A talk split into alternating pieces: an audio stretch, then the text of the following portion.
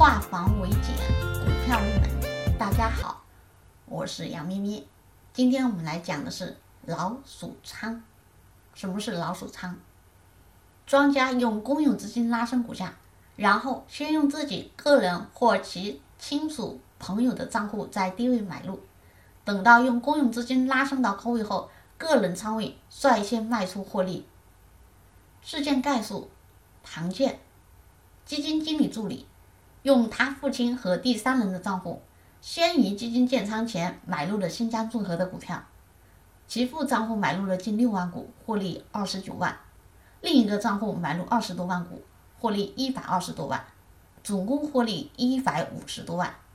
这就是民间俗称的“老鼠仓”，是典型的涉嫌内幕交易的犯罪行为。